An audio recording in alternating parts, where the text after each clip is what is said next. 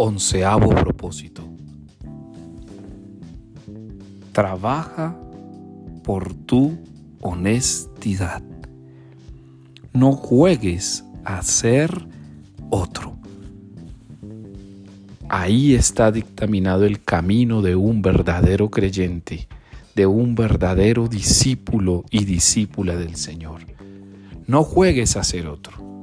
No es un año para vivir de las apariencias, no es un año para vivir de las conveniencias, no es un año para aparentar, para traslucir una personalidad que no tienes, para permitirte a ti mismo engañarte y pretender que engañas a otros.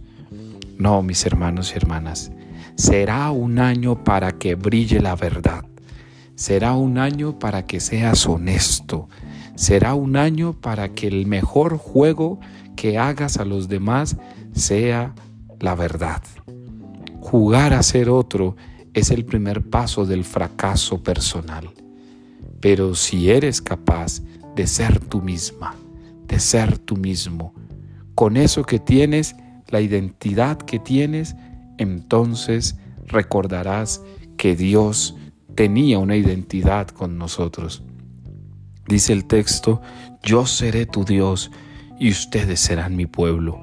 Era el sello de la alianza divina entre Dios y los seres humanos, la alianza de la identidad, la identidad de la alianza. Eso es lo que hace Dios. Dios hace alianza con nosotros tal cual somos y nos aceptó de esa manera.